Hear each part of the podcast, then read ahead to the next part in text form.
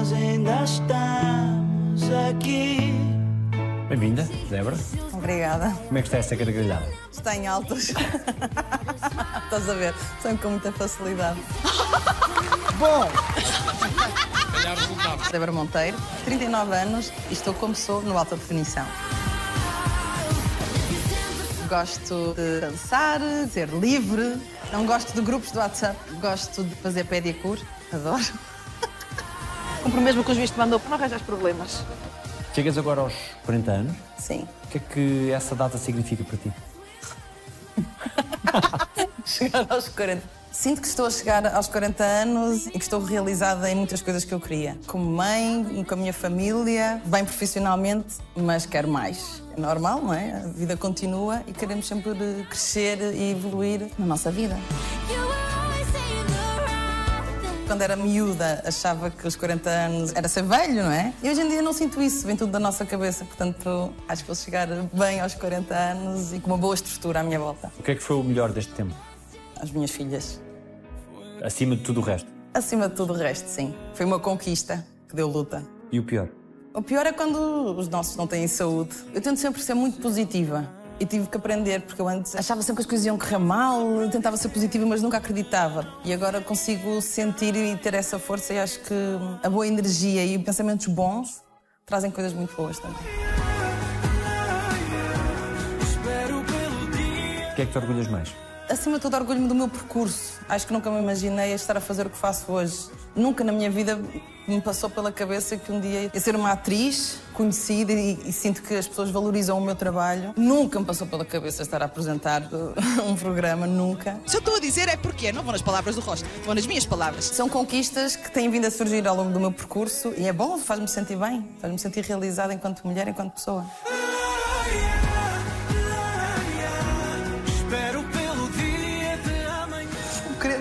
Protegê-las e ser mãe leoa e ir logo trabalhar fez com que não tivesse tempo com elas.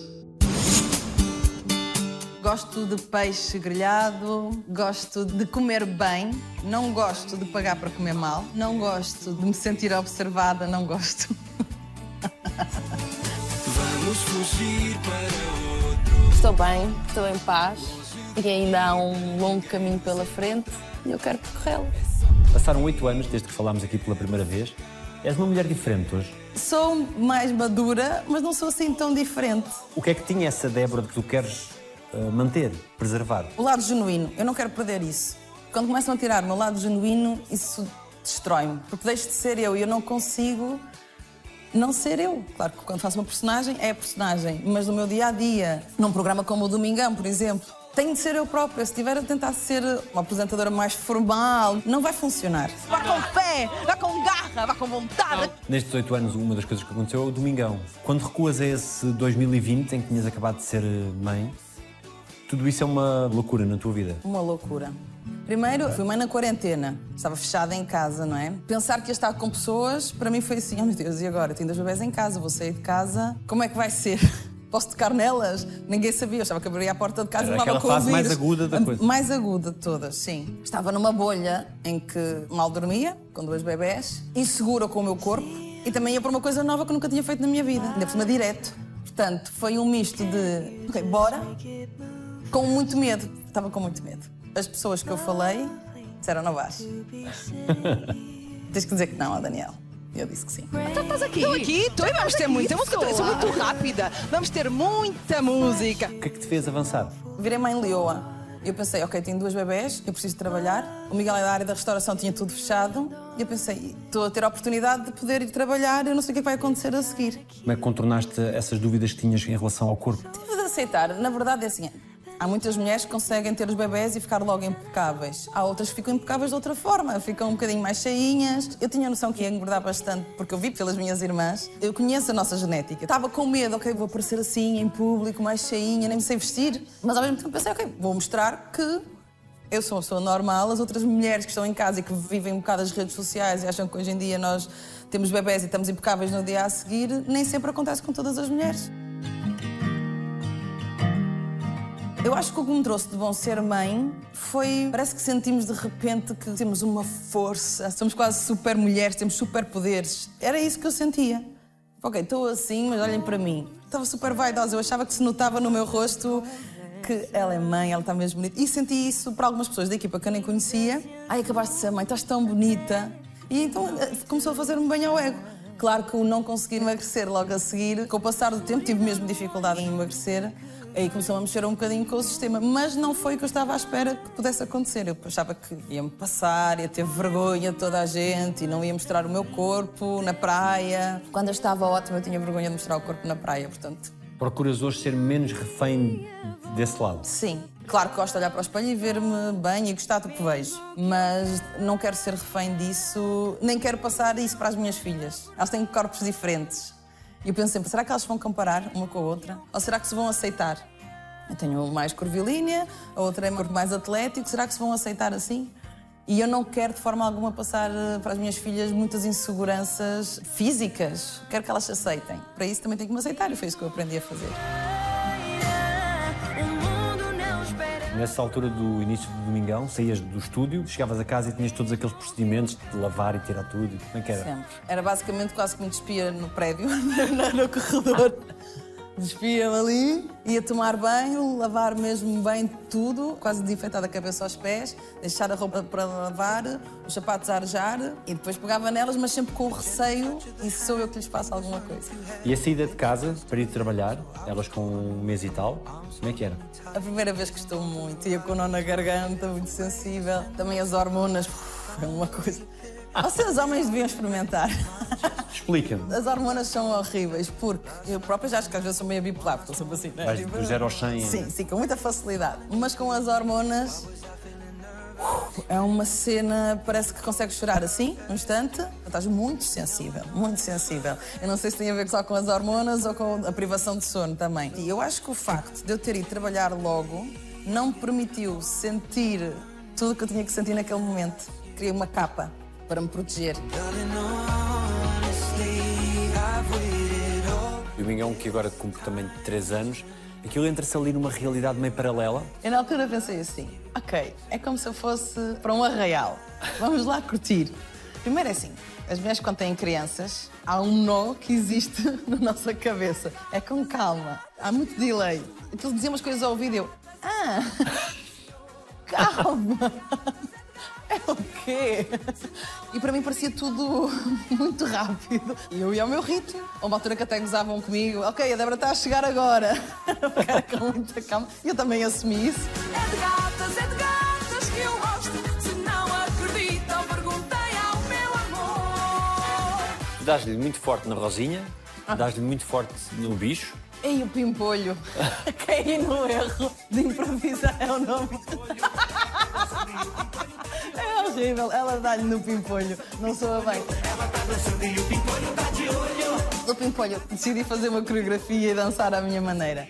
Pelos vistos deve ter corrido bem, agora sempre que vem. Às vezes penso, espero que irá não canto o pimpolho. Porque senão a Débora tem. Não, ela vai ter que dançar, vai ter que ir ao chão e voltar e o joelho já não aguenta. Não aguenta. Requebra, requebra, requebra, sim. Pode falar,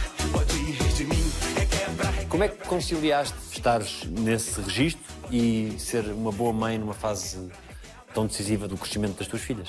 Eu queria fazer aquilo bem, já que tive a oportunidade. E o que eu sentia era isso, ok, fui mãe, mas o facto de ser mãe não significa que agora tenha de ser só mãe. E não tenho de deixar de ser a Débora, a engraçada. Ai, porque ela agora é mãe, faz aquelas palhaçadas, que vergonha. Eu gosto do que faço, sou assim e acho que está a correr bem, as pessoas gostam de mim assim. Às vezes o Miguel me deixa ver um bocadinho, o Domingão. E elas ficam contentes, já sabem algumas músicas também. Falam sempre do João Baião. É a minha realidade e a minha realidade é ser mãe de duas bebés maravilhosas, fazer o Domingão e é a mãe louca e vai. Se calhar até me ajuda às vezes, tipo, "Ah, vou-me soltar. e vais ali e posso ser eu e, e não tenho que pensar, já que não consigo sair à noite hoje em dia. Na altura, o domingo começavam de manhã. Chegaste a ir quase direta para lá? Ah, isso quase sempre. Eu chegava lá completamente desnorteada porque nem tinha pregado o olho. Isso aconteceu muitas vezes. Então o programa da manhã, que era o Olha a SIC, a sensação é quando estamos com um jet lag muito profundo e que estás assim. A tentar perceber o que é que se está a passar. O João Paulo e a Raquel sempre a puxarem por mim. Eu tive a sorte da minha mãe vir para Lisboa até elas terem nove meses e ajudar-me. Mas a minha mãe ajudava durante o dia e à noite era eu e o Miguel que ficávamos sempre com as duas. E acorda uma, acorda outra. Tens que dar leitinho a uma, tens que dar leitinho a outra. E aquilo era uma constante. A Alba é muito mexida, muito mexida. Ela ainda hoje não consegue dormir uma noite seguida. E nunca dorme 100%. É impossível dormir 100%. Estás sempre a acordar, sempre a levantar. E é só com uma que dorme menos bem. A Júlia, felizmente, até dorme bem. Mas uma acordava a outra? Às vezes acorda. Mas a Júlia, quando acorda, diz: Para, Alba, para! Ela já está exausta. A Alba acorda muitas vezes. Nós também estamos sempre a acordar. E chegaste a um estado de exaustão? Muito. Cheguei mesmo a um estado de exaustão. Cheguei ao estado de exaustão porque eu fiz o Domingão e, passado três meses de ter as bebés, também comecei a fazer a novela Amor, Amor, em que felizmente trabalhava com muitos homens. Era o meu núcleo. Os homens respeitam muito as mulheres no pós-parto. Pelo menos os que estiveram comigo respeitavam muito. E tinham muito cuidado de ver se eu estava bem e isso era muito interessante. Então eu estava a fazer o Domingão, fazíamos o Olha Cico ao sábado de manhã, o Olha Cico ao domingo, de manhã, domingão à tarde e depois tinha a novela. Eu tinha mais o sábado à tarde livre, que era onde eu também tentava preparar as coisas todas para a semana a seguir, o programa, está com os bebés. E ao fim de um tempinho, ah, sim, senti que já não estava a aguentar e que fui mesmo abaixo. Um apoio essencial foi o da Raquel Tavares. Claro que o Miguel sentia em casa que eu não estava bem, como é óbvio. E sempre me tentou apoiar e sempre me ajudou, apesar que ele fez. Não gosto de dizer que é o papel também de mãe, porque acho que o pai tem que fazer o mesmo que a mãe, mas ele teve muito tempo com os bebés porque na quarentena eu estava a trabalhar, ele estava em casa a viver o papel de mãe com as duas, ele e a minha mãe.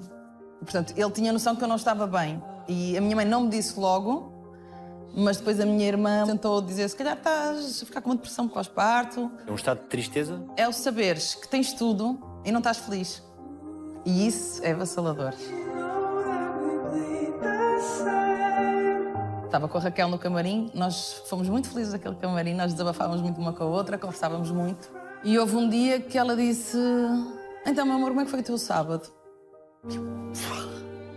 Esbardalhei-me a chorar. Disse: Olha, Raquel, eu não estou bem.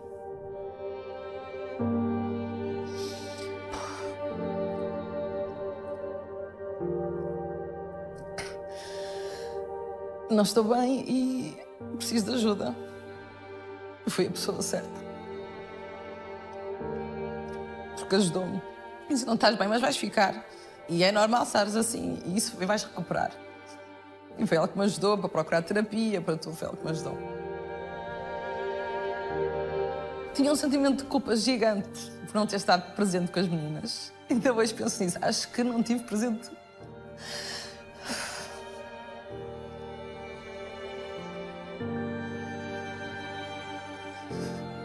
Querer protegê-las e ser mãe leoa e ir logo trabalhar fez com que não tivesse tempo com elas. E isso massacrou-me e massacra hoje em dia, porque não vou recuperar. Mas foi também por elas e porque fizeste aquilo. Foi por elas, mas senti que me, me dediquei tanto. Porque eu estava muito feliz a trabalhar. Eu estava tipo, ok, estou a conseguir, estou-me a dar oportunidades que nem toda a gente tem, isto é incrível. Foi por elas, mas às vezes penso, será que fui egoísta? Será que quis agarrar tudo e mais alguma coisa e, e fui egoísta? E isso às vezes passa-me pela cabeça. Ah, São coisas que, que ainda estou a resolver. É um estado em que é muito difícil que quem está à volta consiga dar eh, algum tipo de ajuda, porque é um processo muito pessoal. E achas que as pessoas não percebem o que estás a sentir. Para mim, o facto de eu ter ido trabalhar e as pessoas que estão à minha volta não perceberem, para mim já me estava a fazer confusão. Então, mas tu deixas as miúdas, elas estão com quem? Estou com o pai, estou com a minha mãe, elas estão bem. Mas não achas que é muito cedo? E eu, ok, mas eu tenho a sorte de ter uma profissão, eu saio daqui estou com elas, tenho manhãs livres, tenho tardes livres. O Rocha é que me disse isto, quando eu estava-lhe sempre a dizer, eu se calhar não estou presente com as meninas, estou-me a sentir mal, o domingo é o dia da família, foram todos almoçar e eu não estou presente mais uma vez, achas que é mau, não. E depois ele disse, "Débora, estás a trabalhar. Quando é o homem a ir trabalhar, não há problema nenhum, porque é que há o problema com a mãe? E é verdade. É verdade Numa altura em que havia uma escassez de trabalho. escassez de trabalho. Eu sentia que estava a fazer bem para a minha família e o que as pessoas de fora fazem sentir é que estás a fazer o o errado. Mas isto aconteceu muito. Nós estamos sempre a dizer, ah, as mulheres apoiam-se umas às outras.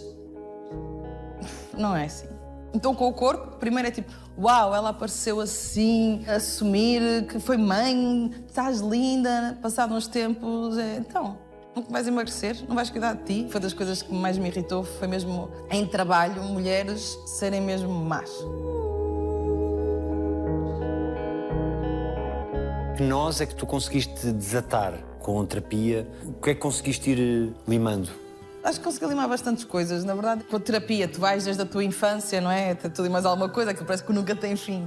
E este sentimento de culpa acabou por ficar um bocadinho mais leve. E eu agora sinto que o tempo que estou com elas é mesmo de qualidade. Porque lá está, na altura, como eu estava tão cansada, eu adormecia com elas ao colo. Eu estava-me com as duas e adormecia. E não sentia que estava a aproveitar. E agora tenho plena consciência que aproveito tudo. O que é que a chegada delas mudou na tua vida? Trouxeram barulho para casa, muito ruído, mas ruído bom. Trouxeram uma casa cheia, alegria, muitas birras. Eu não consigo perceber as birras, ainda não consegui perceber. Então, mas estás a rir, agora estás a chorar, agora estás a rir, o que é que se passa contigo? Mas pronto, estão-se a descobrir, estão a descobrir a vida e mesmo os sentimentos delas. Fez-me perceber que as pessoas romantizam muito o lado da maternidade. É tudo muito bonito, mas muda muito e radicalmente a vida de uma família. É cansativo, outra preocupação, se calhar, por exemplo, com as regras, para elas eh, comerem ah, mais ou menos na mesma rotina. Tudo isso mudou também lá em casa, nós éramos um bocadinho desprendidos das rotinas. E isso agora existe na nossa casa. Mudou muita coisa. Tudo é a dobrar. O amor, mas também as dores de cabeça. Sim. Sabes que eu tinha muito medo? Eu achava, será que eu vou gostar mais de uma do que outra? achava, não sei, eu tinha medo que isso acontecesse. Mas é incrível, é um amor que cresce todos os dias. Não dá para explicar, aumenta todos os dias. Mas depois também tenho birras a dobrar. Tenho a sorte, normalmente não fazem birra ao mesmo tempo. Ou faz uma, ou faz a outra. Mas são muito cómicas, têm personalidades completamente diferentes, elas são diferentes. Acho que o lado chato é nós temos que comparar. É horrível. Os pais acabam sempre por comparar um bocadinho. é horrível. Quando soubeste que ias ter gêmeas foi um choque? Foi um bocadinho, apesar que eu sabia que havia essa possibilidade, não é? Fiz tratamento para engravidar. Mas o Miguel não estava comigo quando soube que eram gêmeas. E na altura lembro perfeitamente de estar lá com o doutor e ele, ok, já vimos aqui deste lado, deixa ver do outro. Ah, tem mais um. E eu fiquei assim, desculpe. Ele, Débora, tem gêmeos. Eu pensava, não tenho ninguém para falar comigo, para dar a mão, qualquer coisa. Assim, doutor, desculpa, preciso de um abraço, eu vou chorar. Dei um abraço. Ele disse, mais uma. Agarrou, foi assim uma coisa. Mas eu muito agarrada. E ele, desculpe. Mas depois cheguei ao carro, o Miguel estava a viajar. E eu liguei, fiz videochamada. Ele tinha acabado de acordar, estava sentado na cama. Eu, olha, vim agora da consulta, são gêmeas. E ele faz assim. E ficou assim imenso tempo. Eu pensava que a chamada tinha frisado. bloqueado. Eu, estás aí, estás aí. E eu a chorar, ele só. Assim, pronto. E ele, não, mas é bom, é bom, é bom. é bom. E agora é ótimo, mas é tareia. É uma tareia. É muito cansativo isto da maternidade. As pessoas realmente romantizam muito. E depois há uma coisa que vem, um amor incrível, mas também vem o medo. Medo de quê? Medo de as perder. Medo que lhes aconteça alguma coisa. E eu nunca tinha pensado nisso. Nunca. A Juju faz convulsões febris. E a primeira vez que teve a convulsão, a Alba supostamente é que estava doente. Estávamos hoje no quarto, ouço a Alba a tossir e eu vejo a Alba, pronto, está bem, vou fazer uma festinha na Juju. E ela estava rija, de cabeça para baixo. Eu disse, Miguel, pega nela com calma, porque já não sabia o que é que era, pega nela com calma, para não assustamos a Alba. E pegamos, e ela estava toda, os olhos revirados, a espumar-se. Isso mudou muito. E eu e Miguel ficamos traumatizados durante os tempos. Os médicos dizem, acontece, é normal, mas nós não estávamos preparados para isso. Não estávamos mesmo. Então fomos para o nosso quarto, nós não sabíamos que aquilo era uma convulsão. Miguel a meter, com medo que ela se sufocasse, ela trincá-lo todo, porque acontece, mas ela tem muita força, não é? Ele fazer-lhe assim nas costas, não sabíamos o que é que era. E coitadinho, eu só dizia a Miguel, por favor, a nossa filha. E ele, imagina, para um pai, ele diz mesmo, a minha voz foi o que mexeu mais com ele. E eu tenho noção, eu estava desesperada. Depois só disse, dá-me a bebê, dá-me a bebê. E quando peguei faço assim, ela faz qualquer coisa e... Nós ligámos para a ambulância, tentámos não acordar a, a Alba. A sensação é que estás num pesadelo, aquilo não está bem a acontecer. E depois a Alba acordou, Miguel tentou acalmar a Alba, e eu com ela a falar para, a senhora da ambulância, e ela a dizer tudo o que nós tínhamos de fazer. E quando eu ouvi o choro dela, a adrenalina foi tal que eu desmaiei. Daniela estava esgotada. Eu, ao descer as escadas, como estava tão esgotada, voltei a desmaiar. Foi quando eu tor- torci um pé, estava... eu não conseguia, o meu corpo não estava a acompanhar-me. Eu sentia que estava mesmo esgotada. Eu conseguia ver as coisas, quase como nós vemos nos filmes. Está turvo, eu quero chegar à porta, abrir a porta à ambulância. Não consigo. Eu caí, desmaiei, só vi o Miguel lá em cima com as duas. Estás bem? E eu não estava a responder, depois quando acordei, foi tipo, onde é que eu estou? Quando consigo abrir a porta, tenho noção que as enfermeiras na altura estavam mais preocupadas comigo do que com a Júlia. E elas foram incríveis, e aí é que eu percebi que o meu limite já tinha sido ultrapassado. E a ida para o hospital é não sabes o que é que é, né? E o que é que será que a bebê tem? Será que ela está bem? Será que não está? Mas isto é normal, quero passar lá para casa que isto é normal haver convulsões febris. E há pessoas que vivem com isto a vida inteira de convulsões por outras doenças. Das outras vezes que ela teve convulsões, você já tem mais ferramentas para saber Já lidar. temos mais ferramentas, já sabemos como agir, ela também tem um medicamento SOS, mas é assim, os médicos dizem, antes de colocar o medicamento, pode ir até 3 ou 5 minutos, portanto aguento, fico de lado, vá molhando. Ah. Ficas ali um bocadinho, passar um bocado, tipo, a Miguel. Não dá, porque é horrível ver ela roxa a revirar-se e a espumar-se. É uma imagem que não, não quero, não quero, e não quero. Eu acho que ela está a sofrer. E depois aconteceu uma das vezes que ela estava realmente muito estranha, muito estranha em casa. E eu disse, Miguel, acho que ela vai ter uma convulsão. Já conseguimos perceber quando ela vai ter uma convulsão. Porque ela pergunta sempre, o que é isto? Ela começa a ter sinais no corpo. Nós pomos logo a bebê de lado, para o coração, começamos a refrescá-la, despir. E desta vez ela não fazia, mas estava ali, tipo, o Miguel a falar com ela. Onde é que está o papagaio? Onde é que está não sei o quê? E ela a responder muito calma. E depois eu disse, Miguel, quero saber, vou chamar a ambulância, eu não quero saber. E quando eu estava na ambulância com ela, foi quando ela teve a convulsão. E o que me assustou muito, a pessoa que estava connosco entrou em desespero. Não estava preparada para a convulsão da minha filha. Depois paramos a ambulância, começaram a ligar para os paramédicos. Dizer, eu tenho aqui um medicamento. Ele, se calhar, não tem autorização para dar medicamento. Disse, é autorizado pela médica dela, por favor, por favor. E ele estava em pânico. Porque é um bebê, é, uma, é pequenina, não é? Eu percebo que faça confusão. Eu disse, por favor, ponha o medicamento da minha bebê. E eu vi que ele estava. estava desesperado. Tu querias muito ser mãe. Queria muito, muito, muito. Porquê é que querias tanto ser mãe? Tenho medo da solidão. Chegar a uma idade e não tem ninguém, tenho muito medo da solidão. E então eu pensava, eu quero ter uma casa cheia, nós somos cinco irmãos, quero ter isso para mim. Ter assim uma família, é maravilhoso. Ter uma mesa cheia. Foi um percurso muito batalhado até o seres? Foi. E no início eu não estava bem a perceber. Pensava, ok, deixei de tomar a pílula, se calhar tenho que fazer uma limpeza ao organismo, mas não estávamos a conseguir. E depois arranjei um bom ginecologista e ele disse: olha, temos de fazer alguns exames para ver se está tudo bem. Há uma fase em que tomas uns medicamentos para ficares mais fértil, aquelas coisas todas, e nada estava a fazer efeito. E tive de fazer duas cirurgias aos ovários. É uma coisa simples, tens é que ter anestesia geral. Mas pronto, fiz a primeira e pensava, ok, já está limpo, já posso ter eh, um bebê. E quando fui passado três meses, vou lá para ver se já estava tudo limpinho e tinha aparecido ainda um polipo ou pólipo, não sei como é que se diz bem. Um ainda maior que estava a entupir. Ok, vamos limpar outra vez, tirar tudo outra vez. Mas aí foi quando caiu a ficha. Foi tipo, "Pô, mas eu não estou a conseguir. Já olhei para o médico tipo, "Pô, mas o que é que se passa? Ele disse, mas é normal, é normal, vamos fazer exames e assim. Depois, se calhar, vamos ter que fazer também exames ao Miguel para ver. E ao fim de um tempo a tentar com esse médico, fui então para uma clínica de fertilidade. E é estranho, as pessoas ficam todas a olhar para baixo. Parece que há uma vergonha, como se fosse menos homem ou menos mulher por causa disso. Foi um processo, tenho a ideia de ter sido uns quatro anos ou um bocadinho mais a tentarmos a fazer tratamentos. É violento para o organismo da mulher, porque são muitas hormonas. No início, quando eram as injeções, na verdade aquilo é como se toma insulina. Só como estás tão fragilizado, parece que fez aquilo mesmo como um drama. E no início, então, eu ia fazer à farmácia. Tinha medo também de fazer mal.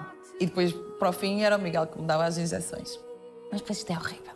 Tens de ter hora para fazer o amor, tens que ter hora, não sei o quê. Torna-se tudo tão marcado. É que depois parece que nem consegues estar uh, a fogo. Tu tens tesão por aquela pessoa, não é? Tens vontade de estar com aquela pessoa. Tipo, Mas estás a cumprir um calendário, não é? ok, agora bora fazer. Está na hora, é agora, tem que ser agora. E isso torna-se muito constrangedor para o casal. Muito constrangedor. Às vezes muita gente manda-me mensagens a perguntar e eu digo é pensar com amor, fazer com amor, mas não é fácil. Porque depois é uma obrigação quase, não é "Ei, bora agora, vamos curtir um bocadinho. Não, é tipo, é uma obrigação e tem que ser àquela hora e torna-se estranho. Imaginemos, estava a trabalhar, ai, o período de ovulação vai passar e agora é que eu estou a trabalhar mais estes dias. Ou mesmo para fazer eh, as inseminações. Ai, que eu tenho uma consulta, acham que dá para ter amanhã ou à tarde livre, mas que dia? O dia tal, nanana, por favor. Tinha que ser tudo muito planeado, não é? Então foi um processo assim mais difícil. O momento em que souberam que estavas grávida, como é que foi? Foi estranho, porque eu faço análise de sangue para saber se está grávida. Então, vieram os resultados, nós conseguimos ver, ok, estou grávida. Ligo para o meu ginecologista e mando-lhe por e-mail. Ele lembra, parabéns, está grávida. Ligo para o médico da clínica. Ele, ok, como há muito risco de perder, vamos ter calma. não é? Então ficas ali num limbo, celebra ou não celebra? Então estávamos os dois sentados no sofá, ele aqui, assim. Pronto, estou grávida. Sim. Foi tipo, deu-me assim um abraço, mas parecia que estávamos com medo quase de celebrar. Até irmos à primeira consulta com o ginecologista, ele fez lá mesmo a ecografia e aí começamos a aceitar que sim, ok, vamos ser pais. Mas as pessoas que estavam à minha volta, para perguntarem como é que correu, já estás grávida, sabes, tens alguma resposta, eu também acaba por criar alguma ansiedade. E da última vez, eu não disse a ninguém, nem à minha mãe. Eu fiquei caladinho o tempo todo. Eu já sabia que estava grávida, o Miguel também, sempre caladinhos. Até quando fez os três meses é que partilhamos com a nossa família. O parto foi como sonhaste? Não. Não. Eu primeiro estive na quarentena, portanto o Miguel deixou-me à porta do hospital com uma saquinha da roupa das meninas. Foi tipo assim, até já. E ele não podia entrar no hospital. Depois foi cesariana porque eu admito, eu tive medo. Eu tive mesmo muito medo. Foi só para ter parte normal, eu vou ter parte normal. Chegou a altura, estava em pânico, oh, doutora, não vou conseguir. Depois ele disse que ainda bem que fizemos cesariana. Elas eram muito grandes. Eu tive quase 7 quilos de bebés dentro de mim. E a Alba estava muito encaixada, então... Depois ele disse foi uma boa decisão. E isto também porque eu fui fazer o curso. E dizem assim, o primeiro pode ser parte normal e o segundo tem que ser cesariana. Eu assim, sério? Vou passar pelo sofrimento e a seguir me vão cortar toda. Isto foi o que me fez mudar ali um bocadinho o chip. Foi tipo, pá, se calhar...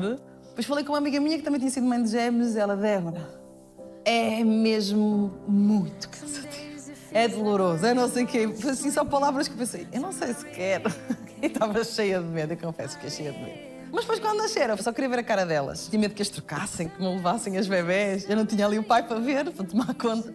Então olhei para uma, depois saí a Alva, e olhei para a cara das duas, para não perder nada, tipo, ok, sei como é que são as minhas bebés. E aí foi giro, foi giro. Mas não foi o que eu pensava, se calhar. Então eu dizia outra coisa, depois da altura borrei-me toda. Quando lhe tocas pela primeira vez, Ai, é maravilhoso, é maravilhoso. Quando metem as duas bebés aqui, foi incrível, aquele quentinho, aquele chorar. E um dos médicos foi muito querido. Eu estava com máscara, não é? E eu tipo, ai, nem consigo respirar, não sei o quê. E ele, quer que eu tire uma fotografia? Disse, mas vocês podem tirar. E elas lá foram buscar meu telemóvel. E ele disse assim, vá mãe, vou fazer isto. Puxou uma máscara, foi ver o meu sorriso, que eu estava tão feliz, assim, fogo, só se vão ver os meus olhos. nas noites, onde é que se vai buscar forças para correr às duas? É uma coisa de instinto, de... É de instinto. Nós conseguimos buscar não sei aonde essa força estar presentes, e acudir uma, acudir a outra. Nós agora dormimos assim, ou dorme um ou dorme outro. Dá mão a uma, dá a mão a outra. A Alba precisa de fazer isto para adormecer. E muita gente diz, ah, elas têm que dormir sozinhas e têm que ficar uma semana a chorar inteira e vais ver que se habituam. Não consigo, não quero fazer isso às meninas. Não. Já bastou o tempo em que eu também estive ausente. Não, agora vou estar presente e se tiver que dormir com elas, durmo. Se o Miguel tiver que dormir com elas, dorme. É isto, somos pais por algum motivo. É-te fácil exercer a autoridade? É. Não cedes com um olharzinho, com uma mão? Sim. Eu compro-as às vezes. Eu compro-as. Olha, se parares de fazer a birra, vem o fim de semana e se calhar vais comer um Malteser, que elas acham incrível, uma bolinha, vais comer um Malteser. Então elas param. Eu consegui. Em que é que elas te surpreendem? Eu acho que todos os dias elas me surpreendem com as palavras que usam, a construir as frases, o gosto de cada uma. Eu sentir que uma gosta de cantar e ser eh, mais palhacinha, a outra gosta do Lego e gosta de pintar. Surpreendem-me como é que elas conseguem decorar as coisas tão facilmente. Uma pessoa conta uma história e a seguir elas já sabem a história. Às vezes podem perceber que eu estou mais cansada ou estou triste e vem aquela mãozinha pequenina e faz assim uma festinha. O que foi, mamãe? Eu não está tudo bem. Mas como é que elas têm esta sensibilidade? Elas ensinam-nos todos os dias. Nós damos valor às coisas às vezes ridículas e percebemos que elas ficam felizes com pequenas coisas. Quem é que tu achas que és aos olhos delas? Acho que vem o colo, o porto seguro. A fragilidade e a força? Sim, sim, sim. sim. Procuras não, não lhes esconder nada. Procuro. É difícil conseguires explicar a crianças pequeninas, Claro. não é? Mas sinto que elas são muito atentas a, a tudo o que eu digo. A Juju, se calhar, vai se proteger mais porque ela tem ali uma capa que ela parece que consegue proteger-se. Às vezes preocupa-me mais a Alba porque ela é muito sensível, absorve mais, está muito atenta. Nós estamos a falar, ela faz logo assim e ouve as conversas, está mesmo muito atenta. E faz muitas perguntas sobre o que está a falar e sobre o que nos rodeia. E sinto que mexe mais com ela. Mas tento-lhes explicar tudo da melhor forma que eu consigo. Depois tem graça, depois vem aquelas perguntas mais difíceis, não é? Não, mas porquê? Tipo, ah, vai ao papá. Vai falar com o papá, que o papá sabe. Lá vão elas. Como é que tu conseguiste encontrar espaço para a Débora, mulher? Olha, não foi um processo fácil. Não foi mesmo. Acho que só o estou a fazer para aí desde o final do ano passado, acho eu. Nós não temos aquele apoio para podermos deixar as miúdas, então torna-se uma logística um bocado difícil. Ou vai o Miguel sair, ou vou eu sair, ou irmos os dois, se elas estiverem na escola, que eu digo, olha, bora almoçar os dois juntos. Porque ainda temos essa dificuldade. E às vezes precisas de desligar e não consegues desligar. Quando estás cansado e estão elas em casa aos berros, quero a mamãe, vem a mamãe, não quero a mamãe, quero papá, vem papá, não quero papá, e é uma gritaria e tu às vezes só queres desligar e não dá. Não dá para dizer, olha. Não dá para dizer, amanhã vou fazer isto, depois do banhinho fazem não sei quê, nanana, sem haver um drama, uma birra, elas à porrada, qualquer coisa. E isso torna-se muito cansativo. Tu planeias tudo, ontem foi incrível, estávamos a fazer a pizza, passar um bocado, começaram aos berros por causa de uma boneca e não queriam comer, não queriam fazer nada. Uma coisa que era tão gira, que estávamos os quatro a fazer as coisas que elas gostam, de repente foi um drama e já estamos a jantar assim, estás a ver? Tipo, já não come a raio da pizza, eu quero é que vais dormir. O que é que aprendeste com a tua mãe procuras aplicar na educação delas? Eu acho que muita coisa que aprendi com a minha mãe eu tento aplicar na educação delas. Mas, acima de tudo, o respeito. Elas têm que conseguir respeitar-se uma à outra, porque é muito difícil, porque estão sempre à chapada. Há alturas que brincam, claro que brincam uma com a outra, mas são mais as que elas estão a discutir do que a brincar. E tentam explicar-lhes que é preciso ter respeito pelo próximo, que vocês são irmãs, têm que respeitar, é como na escola, com os teus amigos. E de resto, acho que é normal isso acontecer, o que vem dos nossos pais, nós principalmente tentarmos passar o carinho, o respeito, o amor, o aceitarem-se. Estou sempre a dizer, tu és tão gira, olha ao espelho. Ela, Juju, é gira, és mesmo gira. Eu tento estar sempre a elogiá-las para elas gostarem realmente delas próprias e não haver eh, essas fragilidades das mulheres. É uma seca. Então isto das redes sociais. Isto assusta-me um bocadinho. Continuas com a preocupação de ser uma filha também presente? Claro, eu falo com a minha mãe todos os dias. E se há um dia, por acaso eu não faço a videochamada porque não consigo, porque está o caos instalado em casa, fico a pensar nisso. Devia ter ligado, ou devia ter feito a videochamada. E no dia a seguir ligo logo, assim que são tipo 9 da manhã, porque tenho essa preocupação de saber que ela está bem e que conseguiu ver as netas. Continua a ser o teu porto de abrigo? É uma porto de abrigo, a minha mãe vai ser sempre o meu porto de abrigo. A minha mãe veio para o nascimento delas, faltavam uns dias, achávamos nós para o parto. E quando ela chegou, foi ali um apoio, não é? Em casa, orientar tudo, comidinha, e nós estávamos tipo nas sete quintas. E quando as bebés nasceram, passados uns dias, depois a minha mãe ia embora. E o Miguel é que lhe perguntou se ela queria ficar. E a minha mãe na altura até estava a trabalhar para uma senhora. Ela disse, está bem, eu vou. E foi a maior prova de amor de sempre. Se ela não tivesse vindo, se calhar não ia trabalhar não ia ter capacidade para o fazer. São duas bebés, quando não está nós precisamos sempre do colo de outra pessoa, porque é sempre tudo a dobrar. E é a minha mãe que eu confio plenamente. Portanto, estou segura de ser que ela está ali com elas ao colo. Aquilo é amor, é amor, é só amor. Lembro perfeitamente de chegarmos no hospital, a minha mãe estar em casa, estava tão nervosa, tão nervosa. Ela estava a tremer, quando viu as bebés tremia, tremia. E depois, coitadinha, por causa da quarentena, né? Posso pegar? Mas, mãe, claro, ela, ela tremia a pegar nelas, estava mesmo, mesmo muito feliz. E foi mesmo a maior prova de amor, foi ela ter vindo para a nossa casa ajudar-nos. Alguma coisa que nunca lhe tenhas dito e que ela merece ouvir? O que eu sinto com o, o passar dos anos foi que o medo da perda faz-me sempre dizer logo tudo. Que a amo, que, que a respeito. E sabes, olha, isto é uma coisa que eu fiz há bem pouco tempo, estava esgotada e ela veio cá. A minha mãe foi operada recentemente, então está fragilizada em algumas coisas. Tipo barulho, ruído, há coisas que, que eu vejo que mexem com ela. E eu estava tão cansada, tão cansada, tão cansada com os bebés e eu estava tipo a chamar-lhes a atenção de uma coisa. A minha mãe chamou-me a atenção e eu disse: Não me chamas a atenção à frente delas, são as minhas filhas. E isso eu nunca devia ter. Aquilo mexeu comigo, foi tipo fogo. Ela veio-me ajudar, mais uma vez. Eu estou esgotada e onde é que eu vou descarregar? Na minha mãe. Não é fixe, não devia ter feito. E pedi desculpa, desculpa, desculpa. E ela, Débora, já passou, está tudo bem, estás cansada, eu percebo. Mas eu não o devia ter feito. Quando estão as quatro juntas, como é que é? Ah, É maravilhoso. Elas ficam felizes quando vêm, tipo, a vovojinha, a vovojinha. E depois é ali um beijos, beijos, beijos. Ficam a minha mãe coitadinha, tem que se sentar, não é? Porque elas já são pesadonas. Tento sempre captar tudo, o máximo possível, gravar tudo, tirar fotos para poder recordar. Vovojinha linda, vovojinha fofinha. E a mãe toda contente. Depois no final é tipo, é muito, muito. E a minha mãe, daqui até onde? Até ao parque, que é o que elas gostam. Portanto, daqui até ao parque dá um amor incrível. É maravilhoso. Ela vê sempre o Domingão, a tua mãe? Vê e diz coisas que não gosta, diz logo. Ah. Eu adoro. Sempre que saio do domingão, ligo para a minha mãe. Vou o caminho todo, dos estudos até casa, sempre a falar com ela. E a Flor Sem Tempo também vê? Todo tempo também vê. Não gosta de mim. És má. Tu és danada. Mas tu vais mesmo fazer aquilo? E tipo, mãe, tens que ver a novela. Eu nunca conto. Eu até digo assim, mãe, tenho um contrato que eu não posso contar nada.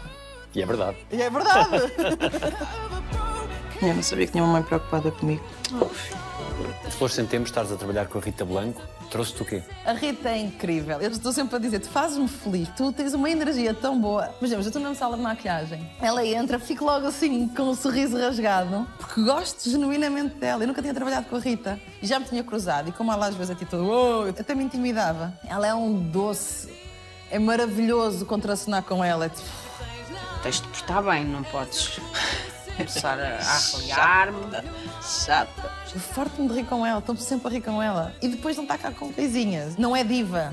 Não temos que estar ali a paparicar, a fazer não sei Não temos que fazer nada disso. Há alguns atores que nós temos que fazer isso. Há o respeito, como é óbvio. Os mais novos têm respeito.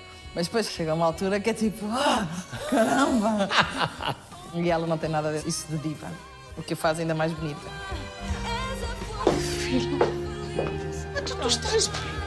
Gosto de estar com as minhas filhas, gosto também de estar sozinha, não gosto de muita confusão. Se pudesses regressar a um só momento do teu passado, regressarias aonde? Acho que ia regressar eh, ao dia em que eu vim para Lisboa. Lembro perfeitamente de estar com a mala, do medo de ir para Lisboa, de sentir que se, que se eu não conseguir vou ter que dar a parte fraca e voltar. E eu queria mostrar que conseguia. Esse dia foi assim. Foi uma viragem para mim. As memórias mais fortes são as boas ou as más? Eu acho que é ela por ela. As memórias más. Já consigo relativizar um bocadinho. Consigo até ver o porquê de algumas coisas terem acontecido ou porque é que eu reagi de certa forma, devia ter reagido de maneira diferente. Mas é chato, não é? Porque as memórias mais parece que são aquelas que não consegues logo apagar. Era fixe conseguir apagar. E não. Ficam. Mas tem muitas memórias boas. O que é que te arrependes? Arrependo-me, se calhar, às vezes ter confiado em certas pessoas. No meu meio, acho que existe muita inveja. Parece que estamos felizes com a conquista dos outros.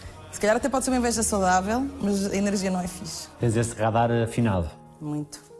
não é que eu esteja à procura disso, mas tenho sentido muito nos últimos anos. Este mundo é difícil, não se consegue as coisas de um dia para o outro.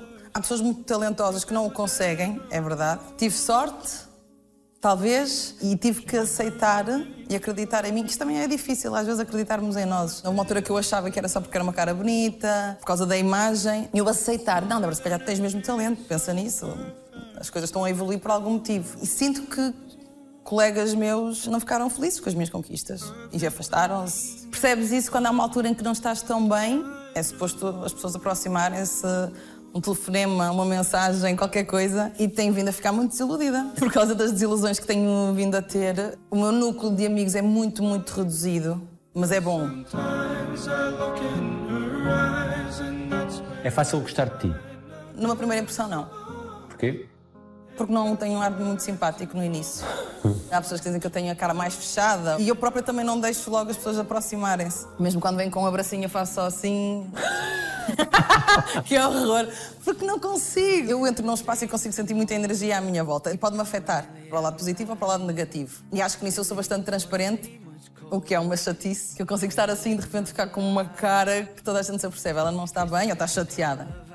E tenho essa noção que as pessoas no início acham sempre que eu tenho mania ou que tenho cara de chateada ou mal disposta, não sei. Mas depois acho que é fácil gostarem de mim. Achas que é mais fácil gostar de ti ou não gostar? Eu acho que é mais fácil gostar. Eu acho que sim.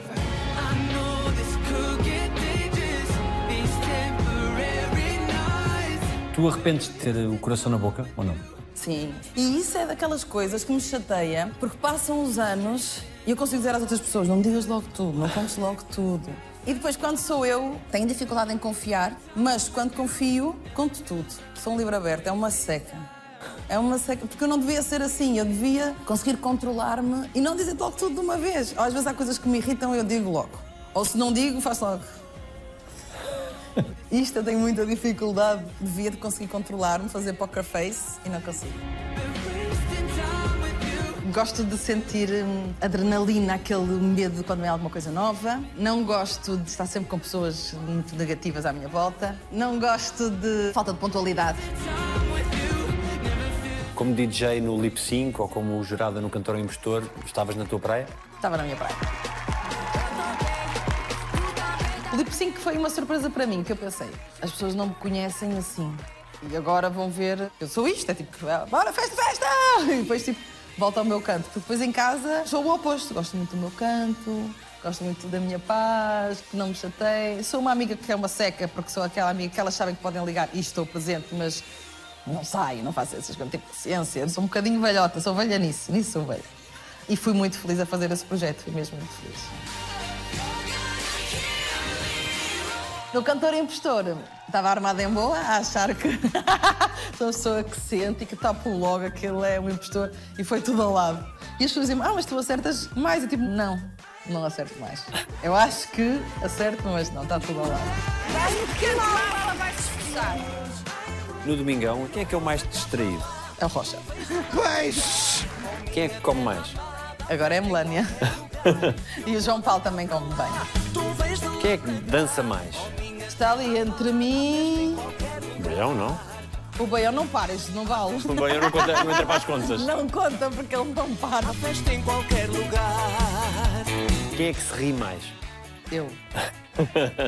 Eu acho que as pessoas às vezes devem pensar que eu sou maluquinha. Eu rio-me com muita facilidade, é um facto. Mas o meu problema, eu tenho vindo a perceber isto há uns anos, tenho dificuldade em concentrar-me.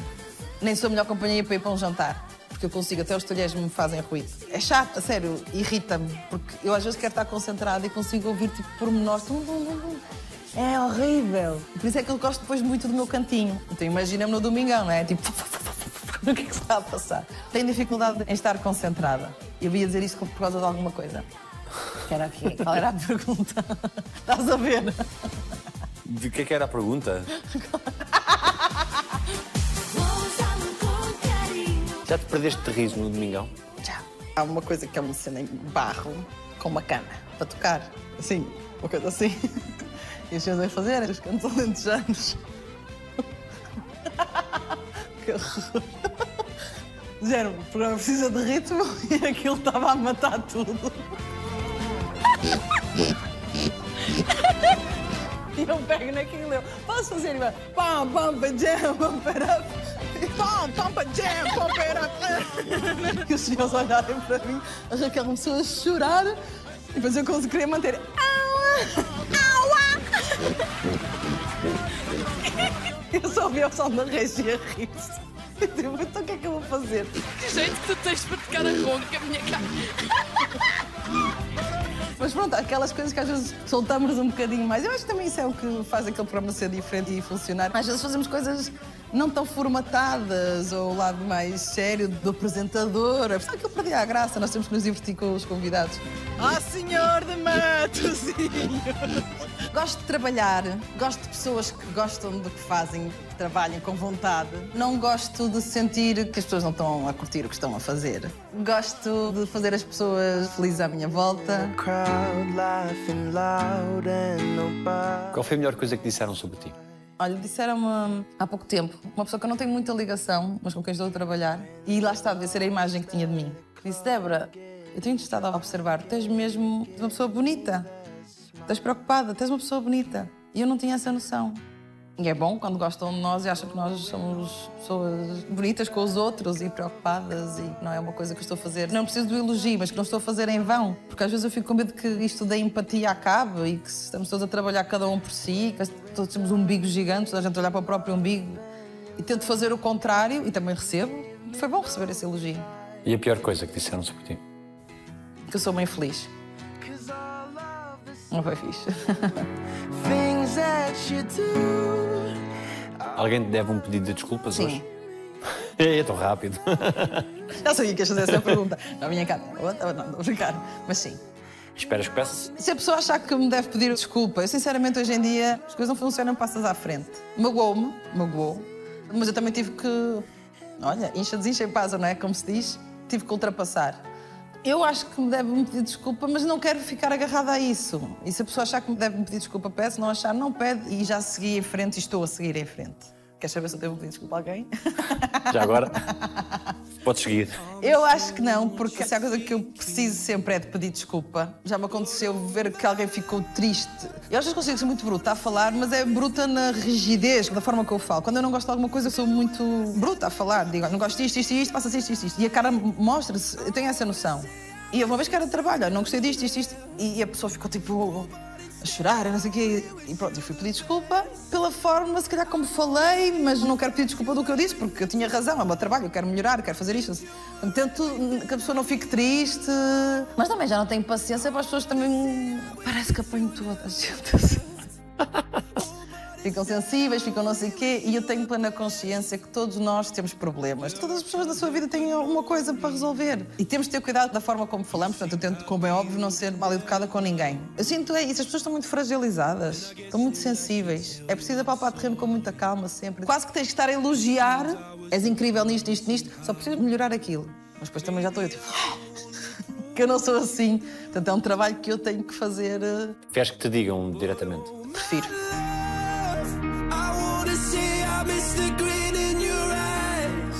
Quem gostarias que a Júlia e a Alba dissessem que foi a mãe?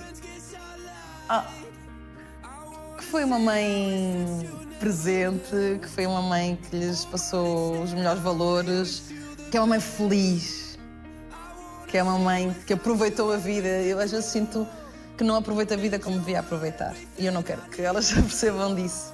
Eu não costumo celebrar o meu aniversário. Já pensei, vou fazer uma grande festa, sou os 40. Depois tipo, ei, tenho que estar a convidar as pessoas. Ei, tenho que estar a marcar coisa. Sou uma preguiçosa nisso. Eu precisava de ser muito rica e ter alguém a trabalhar para mim. Mas pronto, é isso. Gostava que as minhas filhas me vissem assim como uma mãe que gosta de viver e que aproveita a vida. Quero mesmo que elas tenham os valores certos e que respeitem o próximo. E só espero que este mundo mude um bocadinho, porque isto assusta-me tudo. E não vou estar sempre cá para as proteger, não é? Quando vês a Débora Monteiro no espelho, o que é que lhe dizes? Olha, eu faço uma cena que até tenho vergonha. não tenho vergonha, mas faço muitas vezes quando eu começo a ir para baixo, começo tipo assim, bora lá, começo assim a dançar, estás a ver? Boto uma musiquinha e começas a puxar por mim, tipo assim, tu és um mulherão, tu és excelente, profissional, dá-lhe, bora, tipo, tu confia em ti, tu és forte, e pá, começa a subir assim a energia e pronto, é isso que eu faço. É tipo, bora para a frente. O que é que dizem? Os teus olhos. Tens tempo? Mais duas horinhas. Eu acho que os meus olhos dizem muita coisa, mas acho que ainda há muito caminho para me percorrer. E eu só espero que. Eu quero mais empatia de toda a gente, das pessoas. Eu preciso mesmo mais. Não quero desacreditar. E ultimamente fico um bocado desacreditada com a empatia de- do ser humano. E é isso que eu quero, porque tenho dois serzinhos que eu quero que o mundo seja bonito para elas, como para as outras todas, mas preocupo-me com o futuro delas. Mas os meus olhos dizem isso. Quero, quero empatia, quero mesmo um mundo bonito. preciso disso, preciso de- sentir isso. Obrigado. Obrigada, eu. É, tchau. Pronto, era só isto. Agora que entra o Irã Costa. O pimpolho. Eu morria. É sempre, vem o pimpolho, estou sempre um drama. Ela tá dançando e o pimpolho tá de olho.